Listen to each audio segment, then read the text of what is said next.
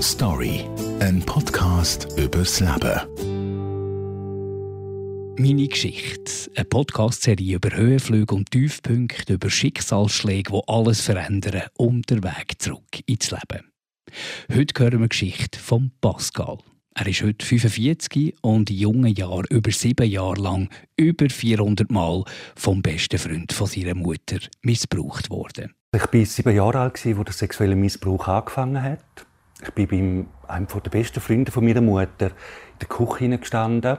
Ich weiß nicht mehr warum. Und er hat eine Schublade geöffnet, hat das Messer rausgelegt mit einer langen Klinge und hat mir gesagt, mit dem Messer kann man Menschen verletzen.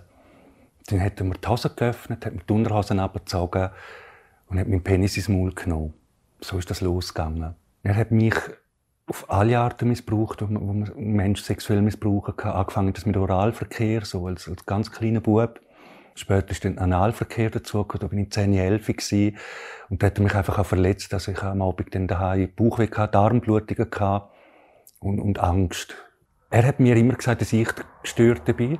Also, ein kleiner schwuler Bub, wo, wo ihn so geil macht und er mir völlig ausgeliefert ist. Und ich habe ihm das geglaubt.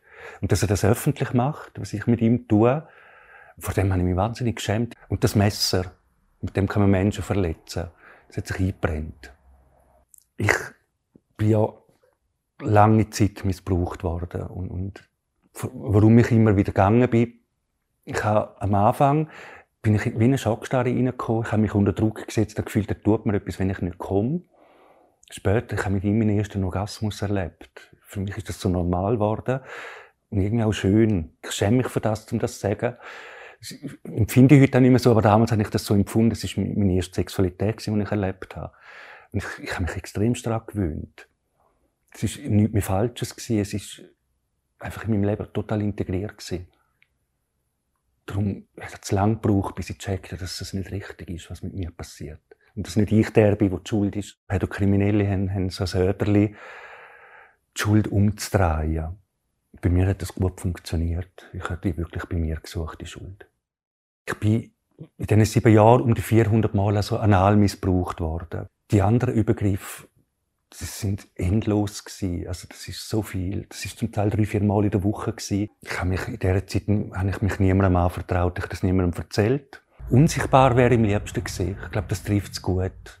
Als ich 14 war, hatte ich eine Freundin. Und ich weiss nicht, ich bin einmal von ihr daheim, wo wir ein bisschen rumgeknutscht haben und so ganz harmlos, bin ich zu ihm und bin dann anal missbraucht worden.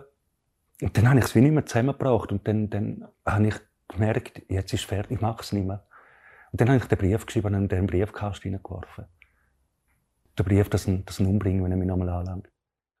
Als ich 24 war, dann noch jünger, da habe ich ihn gesehen, ist er mir entgegengekommen, mit zwei kleinen Buben an der Hand. Ich habe Angst, Panikattacken bekommen.